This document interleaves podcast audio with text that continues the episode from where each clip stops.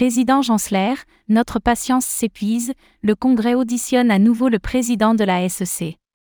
Mercredi, Gary Gensler a de nouveau été entendu devant le comité des services financiers de la Chambre des représentants au Congrès des États-Unis. Ses actions contre l'écosystème des crypto-monnaies ont été pointées du doigt par Patrick MC Henry, tout comme ses liens avec Sam Bankman-Fried.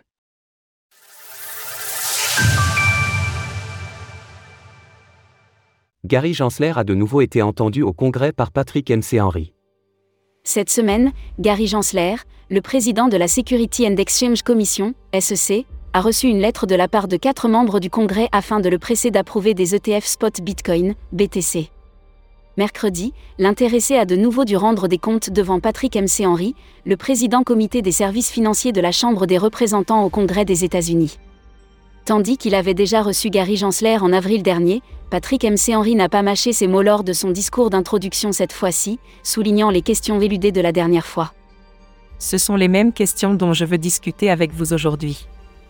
Cela signifie qu'au cours des cinq derniers mois, vous n'avez rien fait pour remédier aux préoccupations légitimes, et souvent bipartites, exprimées par cette commission. C'est honteux.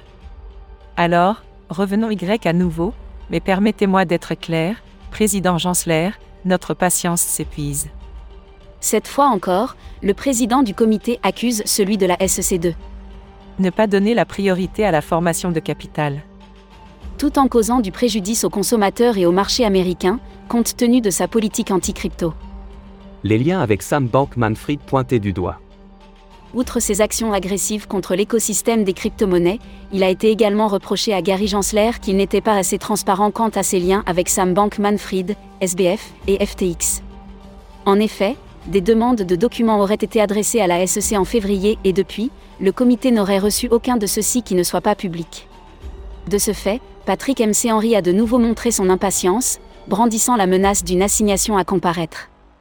Alors laissez-moi être clair, je ne veux pas être le premier président du comité des services financiers à délivrer une assignation à comparaître à la SEC. Et vous ne devriez pas vouloir être le premier président de la SEC à recevoir une assignation à comparaître du Congrès. En outre, il a aussi rappelé à Gary Gensler que ces agissements ont des conséquences durables sur la réputation de la SEC. Si tout cela ne présage pas nécessairement de changement d'attitude de la SEC, cela témoigne néanmoins du fait que son président est loin de faire l'unanimité auprès des différentes strates du gouvernement des États-Unis.